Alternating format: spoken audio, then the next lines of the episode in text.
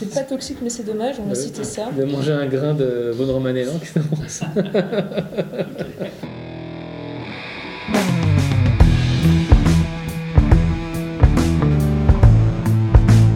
Le vin, le jaja, le pinard, le pif.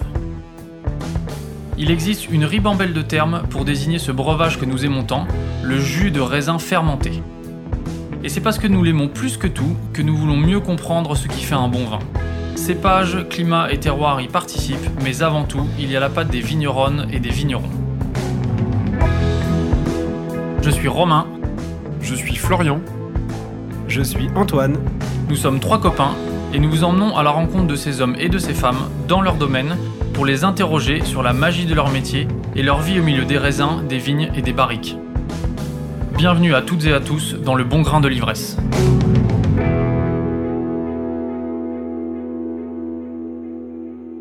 Nous voici de retour pour un nouvel entraînement avec Pascaline Lepelletier.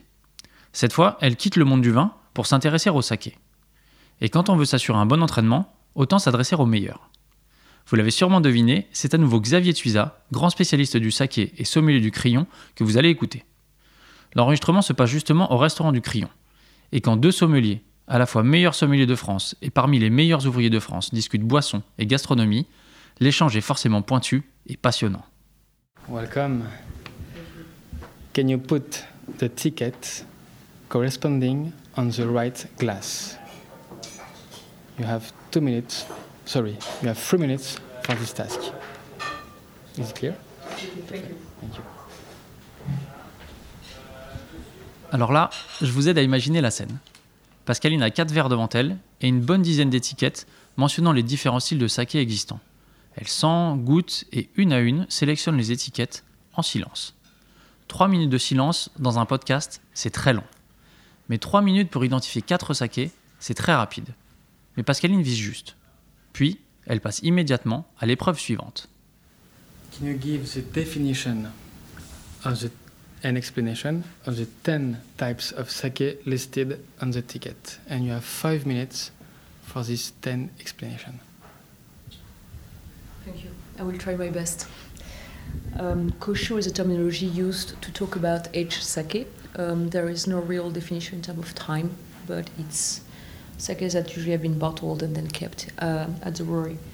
Uh, Junmai Kimoto, it's Kimoto is a technique uh, working with the lactic acid production, and it's old techniques where um, instead of adding lactic acid, uh, it was by a mechanical and physical exercise that was creating a bit of acetic bacteria uh, and to help for the balance in terms of microbiotes during the fermentation of the sake, the multiple fermentation uh, Ginjo, um, here we have um, a sake where there is both non-addition of alcohol and there is a certain level of senmaibuai, which is a polishing of the rice. And here we are uh, with a Daiginjo at 40%. 40%.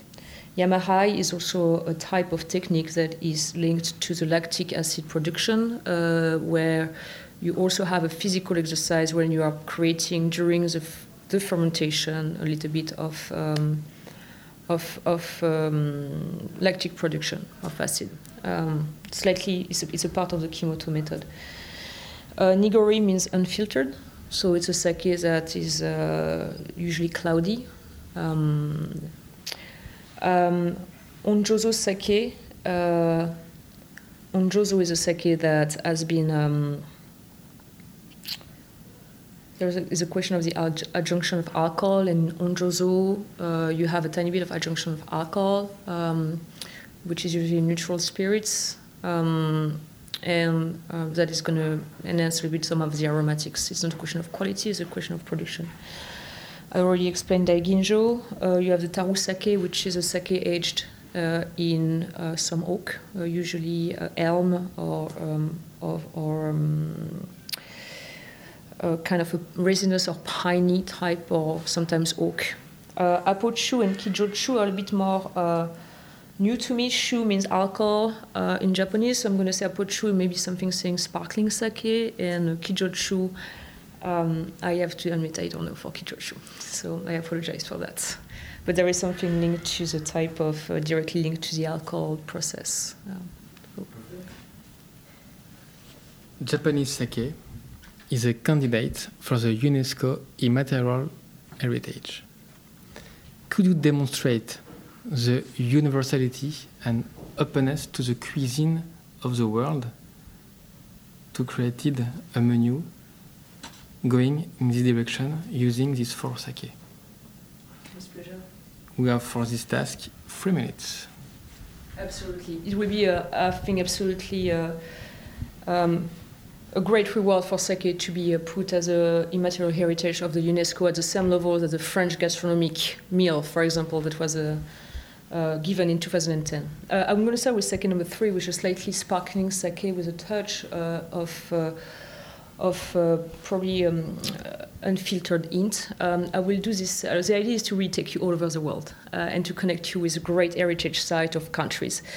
Here uh, we can go to Chile and or Peru um, and think about ceviche, uh, for example. This idea of having a slightly effervescence in that case is very bright with a lot of ester and aromas of pear will be absolutely delightful with a little bit of a fatty fish like a dorade or a fluke, for example. And just to enhance the freshness, you can work with key lime or kefir life um, and just finish it with a touch of a coconut milk that will just give a little bit of a texture uh, to the dish and will really balance out the the elegance of the bubbles, which are very, very thin, but there is some weight also. It's also a bright, quite refreshing, a little bit lactic type of sake. So that will be um, my number one.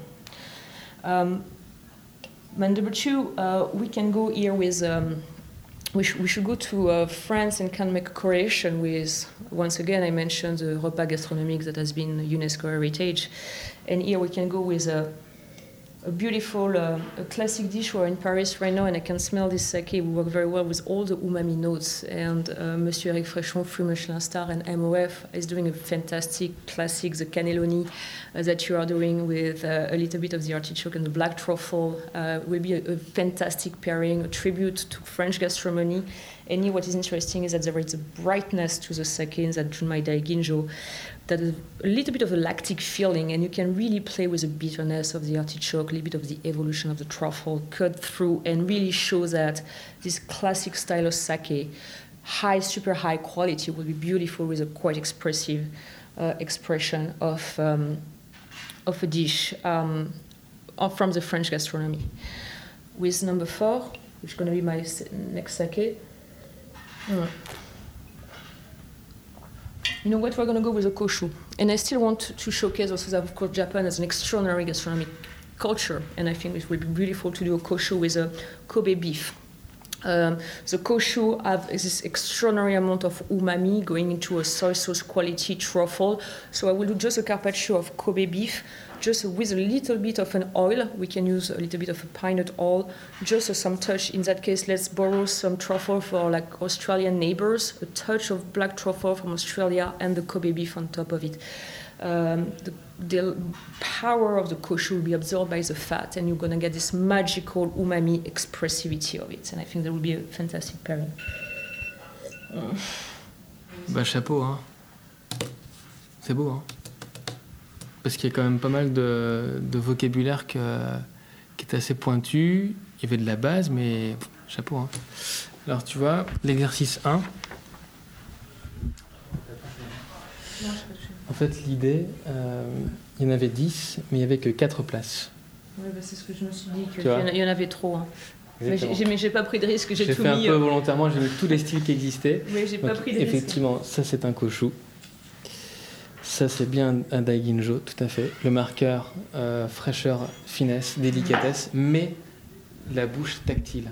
Il y a un relief poivre blanc, il y a un tactile présent tout de même, tu vois, en fin de bouche. La rétro laisse en bouche cette, euh, cette trace tactile. Ça c'est la marque du Junmai. Parce que contrairement à ce qu'on pourrait croire, le Honjozo. Ajout D'alcool. n'est pas un mutage parce que c'est 1% de la masse de la cuve. Donc c'est infime. Mais le Honjozo va glycéroler un peu, si Ouais. je peux mettre ça ainsi. Oui, ça donne un côté un peu plus. presque plus léger, paradoxalement. Plus léger, Ouais. tout à fait. Donc c'est bravo, tu n'as pas eu le, le piège parce que beaucoup aur- auraient pu dire ça. Bien sûr que c'est Apochou, évidemment. Nigori pourrait aller, mais c'était effectivement Apochou. Apochou, bravo, c'est effectivement le, le terme japonais pour l'effervescence. Mm. Donc ça, les japonais disent sparkling sake pour parler au monde entier, Mais en interne, c'est Aposhu. Et, euh, et donc ça, c'est la base Kimoto. C'est un Kimoto. C'est un Kimoto. C'est un Kimoto qui sent le Kimoto, le goût du Kimoto. Pourquoi? Parce que tu as un marqueur châtaigne aussi, Ouais, un tout petit peu. Et cette châtaigne, ça, c'est vraiment le- la marque du, euh, donc, tu sais, de cet acide lactique hein, qui, qui Mhm. n'est pas ensemencé mais qui développe tout seul. Parce que pour faire un Junmai Daiginjo, un style donc moderne comme celui-ci, là, on va casser une ampoule d'acide lactique Oui, dans le pied de cuve. Donc immédiatement, il n'y a pas d'oxygène en contact. Là, style Yeah. traditionnel, on laisse ensemencer naturellement. En tout cas, donc euh, la bactérie lactique arrive beaucoup plus tardivement, et donc le pied de cuve s'oxyde. Et donc, tu- et donc tu as cette note châtaigne. Exactement. Et on dit que c'est un peu, cette oxydation. c'est un peu les vins du Jura euh, Oui, japonais. oui, absolument. Ouais. Aujourd'hui, Kimoto, c'est 10% de la production nationale. Yamai, c'est 1%. D'accord. Ça existe encore. Yamai, ouais. En gros, Yamai, c'est quoi la différence? C'est que pendant ces 15 jours, Ouais. dans ce petit bac. Le Kimoto, on va donc, euh, Physiquement, je dirais, tu vas- physiquement tu remuer un petit peu la chose, brasser ou brasser un tout petit peu, que le Kimoto, pas du tout. Donc Kimoto, tu laisses, et Yamai, tu actives. Non, non, Euh, l'inverse, c'est voilà. l'inverse. Kimoto, tu actives, et Yamai, tu laisses. Tout à D'accord. fait. Ce qui va donc démultiplier cette perception oxydative. D'accord. Donc le Yamai est encore plus marqué. Encore plus marqué, tout à fait. C'est ça mon, mon, mon plus fort. Euh, donc euh, bien parce que bon Koshu effectivement euh, c'est c'est pas légiféré proprement dit tu as Mhm. raison c'est un vieillissement certes les japonais disent quand même 3 ans entre eux il y a un consensus qui est réalisé qui est pas sur le papier parce que les japonais euh, c'est très complexe hein. Euh, là effectivement c'est un 3 ans c'est ce que j'ai voulu te mettre c'est un, un 3 ans Euh, je te montrerai la bouteille après Daiginjo tout court alors attention parce que comment on différencie ces deux là Bah, c'est le Junmai. C'est c'est quoi le tiret entre les deux? C'est pareil. Alors, on- on- il y a deux orthographes possibles. hein. Les japonais n'ont pas. Ça s'écrit d'un seul tenant en, en japonais, et non, on peut se séparer ou pas. Mais c'est qu'il n'y a pas de junmai. Qu'est-ce que ça Oui, veut bah, c'est donc c'est la différence de polissage. Et non. Quand on retire la mention de junmai ici, Tu peux être un, tu peux être un jozo, tu peux avoir un c'est un nom de jozo. Ouais, c'est ça, tu peux avoir C'est un un jus nom de Ouais. tout à fait. C'est un nom de pas jozo. d'ajout d'alcool. Exactement. Daiginjo. Exactement. Si tu ne Ouais. écrit que Daiginjo, tu peux. Donc, ce sont bien sûr les sakés les plus purs du pays. Ce sont les Daiginjo tout court. Parce que légère euh, suavité en plus, un peu chaptélisation mais déguisée, enfin, tu vois, Ouais, par l'alcool. Peut-être ton aromatique. Et l'aromatique Daiginjo qui est là, qui est beaucoup plus expressive. La porte d'entrée du saké japonais, c'est Daiginjo tout court. Même si on te dit que Junmai toujours c'est c'est toujours ça qu'on te dit en fait. Mais, euh, Ouais. C'est l'inverse qu'on dit parce que moi j'ai mis, Ouais. ce que je te dis en 10 secondes, j'ai mis deux ans pour le comprendre. Et mais, mais c'est pas possible. Et effectivement, si, le Junmai, parce que nous, Français ou Européens, On aime le On- la chose exactement, pure. le- la pureté absolue. Et dans notre esprit, c'est dégradé. Mais pas du tout. Les Japonais adorent ça. Euh, un kijoshu. Ah, je sais pas ce que c'est. Alors c'est normalement c'est pas simple, c'est un saké de saké. Tu enlèves l'eau, tu remplaces par du saké. D'accord. Donc Ah, c'est un saké moelleux en réalité. D'accord. Là pour le coup, dès que tu as dans le saké un sucre résiduel, mais de sensation au moins 50 grammes, c'est un kijoshu obligatoirement. Il n'y a, aucun D'accord. débat. D'accord. Moyenne nationale du saké japonais, comme ceci, hein, c'est 22 grammes par sucre résiduel. Ça c'est la moyenne nationale. Ouais. Le saké est sucré. Tu sais, le concours corps massage j'organise tous, Ah, tous les ans. sûr. On reçoit les verres à la fin, mais ils sont. euh, T'as l'impression que t'as fait un titre de, de sauterne. hein, c'est- Donc Et- est-ce que là tu as. de Là, tu as 15 ou 16, un truc comme ça. T'es en, en dessous de la moyenne nationale. Mais la fraîcheur, l'éclat de l'eau, et tu verras, quand, quand on goûte une belle série, euh, il y a du sucre. A du sucre. Là, là tu as perçu hein, sucrosité. La- Là, c'est suave. En fait, c'est entre suave et sucre. hein, donc c'est toujours- Mais la moyenne nationale, c'est 22 grammes. C'est un chiffre intéressant. Yamai, tu as vu, qui est le cousin du Kimoto. Onjozo, c'était nickel. Nigori, c'était parfait. Ça, ça aurait pu, hein, c'est vrai que. Mais Nigori, normalement, c'est plus laiteux. Oui, oui, c'est très de laiteux. ce côté très laiteux. Et le tarozake, donc, c'est bien sûr euh, l'élevage euh, en, en fût de cèdre japonais. Le cèdre japonais. Je, cher- je cherchais le mot cèdre. Cèdre. japonais cedar. Exactement. Et c'est euh, sugi en japonais. Bon, si jamais- Sugi. Sugi, c'est le cèdre. Et euh, là, là aussi, il y a une règle, c'est trois mois minimum. D'accord. Parce que nous, le fût, c'est tu sais, c'est 50% du lot, 6 mois minimum, etc. Là, c'est 3 parce que le cèdre marque Énormément, énormément oui. les, sakés. Déjà que le saké, c'est plutôt euh, délicat. Oui, oui. Euh, là, ça les marque énormément. Euh, mais c'était plutôt, franchement, c'était top. hein. Il y avait, j'ai remarqué deux, deux, trois petits trucs, mais c'était top ici. Donc là, on a, on a fait le tour. L'UNESCO, bravo, parce qu'effectivement, tu as bien fait les, euh, les différents, euh, les différents. euh, bah, sauf que t'as pas fini en timing. J'aurais dû finir avec un fromage américain, enfin tout laisser sur les J'étais quatre sûr- continents. j'étais sûr d'être parti là-bas. Ouais.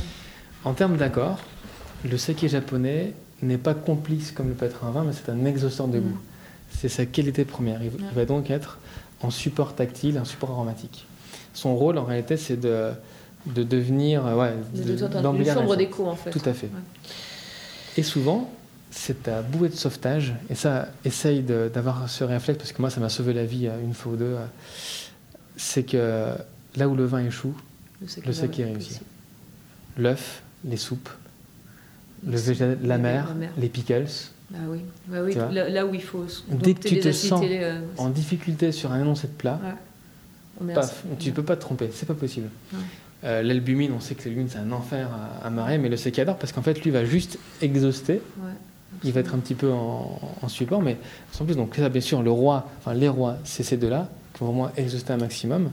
Là, bien sûr, il y aura la main de l'homme va apporter de la complexité, du volume, du relève. Donc là, effectivement, ça va plus interagir comme un vin, une complicité aromatique, complicité tactile. Mais effectivement, quand tu es dans la pureté nette japonaise, c'est un de goût. Euh, les options avec le koshu euh, en réflexe, tu pourras le, le sentir en même temps. Fromage, mimolette, c'est exceptionnel. Euh, les fromages secs comme ça, c'est magnifique. Les vaches, bien sûr. Le Mont Blanc, le dessert Mont Blanc, Oui, avec la châtaigne et le côté un tu peu. vois, cet écho-là est, et tout est ça. magnifique. Le maillard, c'est superbe. Les cigares, type au lieu de Monterrey, donc euh, saké de méditation en fin de repas. Ouais. Euh, au lieu de Monterrey, piqueur numéro 2, très léger, euh, presque café crème. Tu as cet esprit-là. Le dessert mocha, évidemment. Euh, chocolat Mhm. café.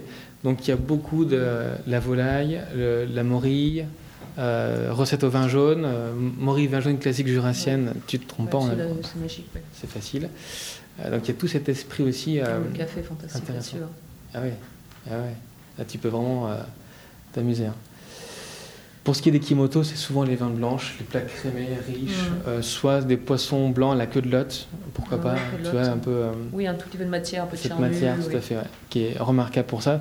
Donc ça, c'est plutôt résonance française, parce qu'effectivement, tu as cette, euh, cette matière de base Mhm. nécessaire pour faire le lien. Donc ça, c'est magnifique. Euh, L'accord avec le apochou est, est somptueux. hein. Moi, le lait de coco, Mm. bien sûr que oui. Parce que cet aspect lactique qui peut déranger et mettre en danger quelques sommeliers en disant oh, le lactique, c'est pas trop mon ami. Mm. Mais si, dans ce cas précis, ça, ça exauce merveilleusement bien. Euh, tu as quatre grands savoir-faire et j'ai pris les quatre meilleures maisons de leur spécialité. super. Je te laisse les bouteilles d'ailleurs. Euh, si tu veux les goûter. Ouais, euh, la goûter, ouais. tu, tu pourras. Ouais, non, les, les accords, donc effectivement, ils sont candidats pour être UNESCO. C'est lancé en 2021. Et j'ai dû faire un discours à l'UNESCO à Paris. Ouais, je peux dire que c'était comme ça. hein. Devant 200 euh, ambassadeurs. Je suis sûre que tu as été fantastique. C'était hein. sympa, c'est sympa, ouais. C'était bien. Et, euh, et ils sont vraiment, ils ont envie de le faire. Alors, le Japon est le pays où il y a le plus d'UNESCO. Ils adorent ça. Ils- tous les coins de rue sont classés presque. J'exagère un peu, mais ils, ils ont beaucoup, beaucoup de matière à être classée. Donc là, ils, ils veulent faire ça. Bah. Euh, que te dire de plus Euh, Le considérer dans notre service comme un vin. Tu vois, la Mhm. verrie que j'ai utilisée ici, pour info, c'est aussi une, euh, un prérequis pour Monsieur Tasaki. Oui. Lui, il défend ce service euh, du, euh, du saké en verre à, à vin. Est-ce que tu, euh, est-ce que tu, là on est sur les mêmes styles de verre. Est-ce que par exemple pour un cochou comme ça, tu choisirais une autre verrée ou tu le sers toujours comme ça Oui, oui, si, si, Oui. si, si, tout à fait. Je peux évaser un peu plus, absolument. plus, oui, tout à fait, tout à fait. Je peux les considérer comme des grands bourgognes. Oui, c'est oui. Tu as peut-être aussi remarqué la température qui n'était pas, Pas du tout la même en Ah non, fonction. Non, Là, j'étais plus haut. Absolument. Et Là, tu étais plus frais. Exactement. Exactement. Mais puis faire attention, c'est la seule boisson fermentée au monde qui se déguste entre moins 5 degrés Et, et- et 50. Est-ce qu'il faut qu'on connaisse, parce que j'ai essayé d'apprendre Alors- par cœur les, les, tu sais, les, les expressions, euh, Oui, température oui, de peau, oui, euh, oui. Je pense que tu as deux à retenir. Fleur, Ouais. tu sais, qui, euh, fleur du matin, la rosée du matin, Ouais. là, tu sais. C'est incroyable. Euh, qui est à 10-12 degrés Ouais, et la peau. la peau. C'est les deux seuls. En revanche, quand tu vas, qu'est-ce que tu fais chauffer? Un Jumai Daiginjo ne se fera jamais chauffer parce que quand c'est très poli, la réaction à la chaleur va laisser paraître davantage d'alcool que l'aromatique. C'est normal parce que l'aromatique est très fragile, très évanescente. En revanche, un Kimoto chauffé, c'est somptueux, foie gras poêlé, euh, réfort, bon, wasabi pour le Japon, mais réfort, avocat fermenté, choses comme ça. Là, c'est C'est fabuleux. magique. hein. Parce Tu que les chauffes à combien? 37, 37. toujours, au bain-marie. Ouais.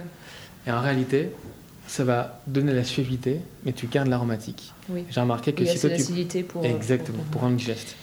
Mais si tu passes les 40, tu passes dans un autre monde. Et ça, avec euh, François Chartier, on a fait beaucoup d'ex- d'expérimentations ensemble. On a remarqué que dès 40, tu bascules sur l'alcool. ouais. Donc 37. 37, c'est l'idéal. Et c'est une température euh, adoubée par le Japon depuis déjà quelques années. Donc euh, ça, c'est fait. Euh, mais, mais il est clair que de façon spontanée, quand on a un plat qui pose souci, parce qu'on a des plats qui On posent souci parfois, Ouais, ouais, qui sont très compliqués. Tac. tu ne peux pas te tromper. Ouais. C'est ton échappatoire et tu as remarqué qu'à chaque stade du, du menu, de l'entrée, plat, fromage, dessert, on peut, on peut tout à fait le, le placer.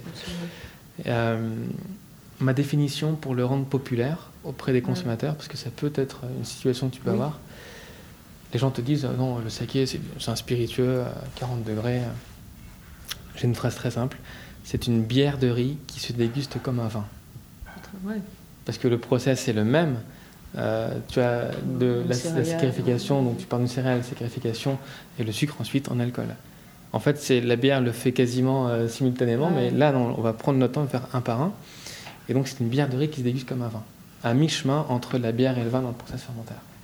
Et c'est la même chose. de suite, ça, ça ouvre les portes de suite. Ça, ça parle Et là, la barrière est cassée. Ouais. Ah bon euh, Et donc, du coup, euh, Donc je peux dire ce que vous avez déjà eu de la Budweiser C'est la même chose, mais un petit peu plus raffiné. et ouais, c'est ça, c'est ça. Non, mais c'est, mais c'est- non, mais j'avais jamais pensé à ça comme ça, mais c'est une très belle façon de dire. riz qui se déguste C'est une un bière de riz qui se déguste comme vin. Parce que la bière, euh, Ouais, c'est très beau en plus. tu vois, c'est. T'as des, des, des- des pseudo-bières plates, enfin, tu vois. Oui, bah, je viens d'en nommer une. bah euh, oui, voilà. À base de riz d'ailleurs. Aujourd'hui, c'est pour ça que j'ai dit ça. Budweiser, c'est, c'est du riz. Hein. Ah oui, c'est dur. Et c'est ce qui rend d'ailleurs les bières très digestes. Ouais, du riz. Consommation de bière au Japon des plus fortes au monde, 3 milliards de litres par an. C'est un des pays les plus consommateurs au monde. Mais en même temps, c'est bière. ouais. Mais effectivement, tu as raison, il y a du riz en majorité dans le secret de la recette. Qui n'est plus un secret d'ailleurs, mais le riz est vraiment à part entière. Donc ça, c'est important.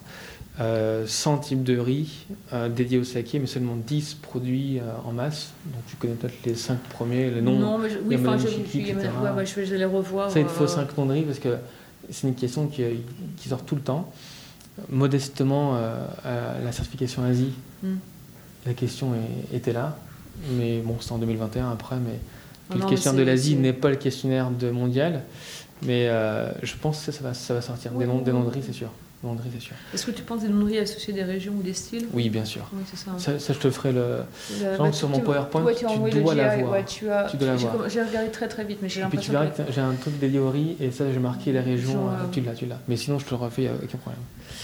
Euh, les eaux, le nom des eaux, c'est pas la peine d'apprendre ça parce que sincèrement, euh, ouais, trouver, euh, si peut-être, euh, je peux te donner, euh, je t'enverrai un- une eau nationalement connue, euh, la Miyamizu. euh, La Miyamizu, il m'en faut juste une. il faut la Miyamizu, qui est à Kobe, Ouais. qui est la plus spectaculaire, la plus prestigieuse. Mais euh, non, chapeau, hein, chapeau, chapeau. C'est, euh, c'est vraiment. tu as les bons réflexes, tu sais qui est qui, grosso modo.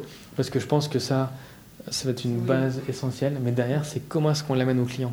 Absolument. Et ça, c'est intéressant. On aurait commencé à mettre des sakés, euh, mais je travaille avec tous ces sakés, euh, ça ne va pas t'étonner. Moi, je travaille avec des sakés qui ont juste 10% de taux de polissage, qui sont Ah, j'en étais sûr. Moi, mais j'ai c'est toute bien, la c'est gamme bien. de terre d'Aonke à la... et, on, et on fait Ah, plein c'est d'actes. génial, c'est génial. Donc, Ah, on, mais c'est on- top. on- bah, je suis restaurant à vin et c'est vrai que Bien plutôt sûr. le vin nature. Bah, ça, en fait, ça permet vraiment de, de vendre du saké à des gens qui Mais n'en auraient quel est jamais le futur du vin nature? Le next step, c'est le saké? Bah, je- oui, Tu sais pourquoi je, je vois ça venir de loin? Enfin, en tout cas, le public. ouais. Parce qu'en réalité, euh, dans le 11e arrondissement, qui est la terre des vins nature, Nature. le saké est en extrême forme. ils performent dans tous les restaurants. Bah oui, parce que, parce que tu Parce que retrouves- c'est la même chose. Si umami, tu, tu Exactement. fais des vieux cochous, des trucs, des machins, il n'y a pas de soufre. Il n'y a pas de soufre, zéro soufre, parce que bien sûr, tu as raison, on, on- Ouais. on pasteurise. On On il n'y a pas. pas besoin de soufre. Zéro soufre, c'est naturel au possible. C'est la boisson la plus saine du monde. Et d'ailleurs, euh, j'ai eu des échanges avec le ministère de la Santé pour faire une application. Euh, ils, ont- ils sont un peu dans le monde entier. Et je leur dis, mais dites que c'est euh, vegan. Enfin, c'est bête, hein, mais tu vois, Oui. vegan, sans soufre, SO2 free. Mais les gens vont se ruer dessus. Ouais. et faire des labels qui, qui, en fait sont d'office et c'est bio parce qu'effectivement tu ne peux pas ou très difficilement euh, tu sais traiter une parcelle de riz Ouais. parce qu'ils ils ont les pieds dans l'eau donc quand tu as Ouais. les produits phyto ils sont beaucoup moins efficaces forcément donc ça sert pas à grand chose non plus donc effectivement euh, c'est de- quasiment pas traité et je rappelle que le Japon est euh, bercé par la culture tu sais le- Mm. le shintoïsme, hein, donc cette religion qui dit que la nature est le dieu. Donc en fait, les animaux, euh, les insectes, s'occupent de réguler et manger les pucerons. Et tout est comme ça au Japon. Donc on ne touche pas, et si on met des produits chimiques, on va tuer l'insecte. Donc c'est très très mal vu au Japon. Du coup, quasiment toutes les cultures de fruits et de légumes sont de- par Ouais. définition bio, Très peu traité, oui. très très peu traitées. Tu as extrêmement peu de, de choses Mm. traitées euh, en légumes au Japon. C'est plutôt, euh, plutôt, euh, positif.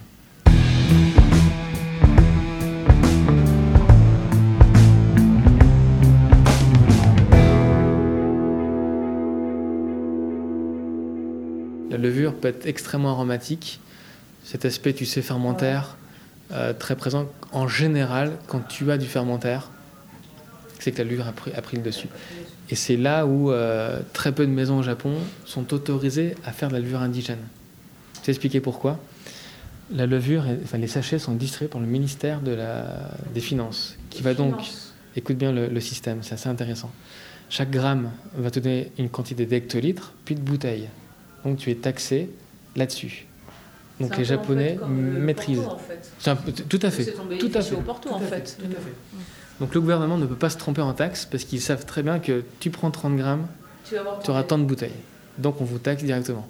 Et ça paye comme ça, et ça marche depuis euh, 800 ans comme ça. Mais il y a 10, maintenant bientôt 12 maisons japonaises qui ont euh, la possibilité de ne pas faire appel à ça, donc d'avoir leur levure indigène. Mais mon Dieu, ça change tout. Ça révèle. Ah, mais c'est- Tout à fait. C'est la seule que je connais, mais C'est j'imagine. une des grandes. T'as Daiichi aussi qui est exempté. Oui, euh, exempté de levure, euh, il, se, il saute dessus. hein. Et le pape du, euh, du Honjozo, qui est Kokuryu, que tu as à New York, que j'ai, enfin, il y, a- il y a un importateur à New York que j'ai vu passer euh, son nom. Ouais, ouais, Kokuryu. Si tu veux, je te, le- je te le réécrirai. ouais, je- je t'en- je t'enverrai de toute façon des- un petit email avec parfait. des questions. Et ça aussi à goûter parce que c'est très très c'est levure indigène, daichichi levure indigène et c'est waouh, c'est l'expression la complexité est beaucoup plus grande, des gammes aromatiques beaucoup plus larges, poivre blanc, on, est plus précis. Mais effectivement, ça se, ça se met en route de plus en plus. Donc c'est extrêmement intéressant. Moi, je crois beaucoup au Kimoto en termes de saison euh, automne-hiver, bien sûr. Euh, le, le Daiginjo printemps-été, le Haposhu pareil, printemps-été. Les Japonais fonctionnent beaucoup à la saison. Oui. Euh, le Mais ça, va très très bien et surtout avec la, moi il faut que je pense février, il faut que je pense hiver, il faut que Ah je pense oui, euh, donc ouais. effectivement Kimoto Koshu, là-dessus, on, on est Tu là-dessus. peux y aller. Euh, et tu vois, même faire un clin à M. Taseki en disant euh, pas de Daiginjo parce que plutôt à partir du printemps-été, bah, il va dire mais c'est pas possible. Comment c'est ça? C'est typique japonais.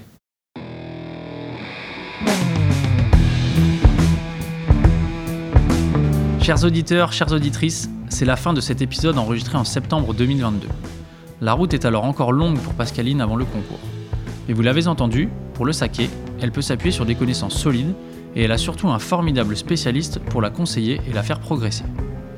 Vous savez également maintenant comment est née notre fascination pour le saké, car nous avons eu la chance de goûter tous ces nectars avec Pascaline et Xavier et de leur poser plein de questions. Un vrai privilège et une journée que nous ne sommes pas prêts d'oublier. Je suis Romain Becker et vous écoutez Le Bon Grain de l'Ivresse. Réalisation Romain Becker, Antoine Sica et Florian Nunez.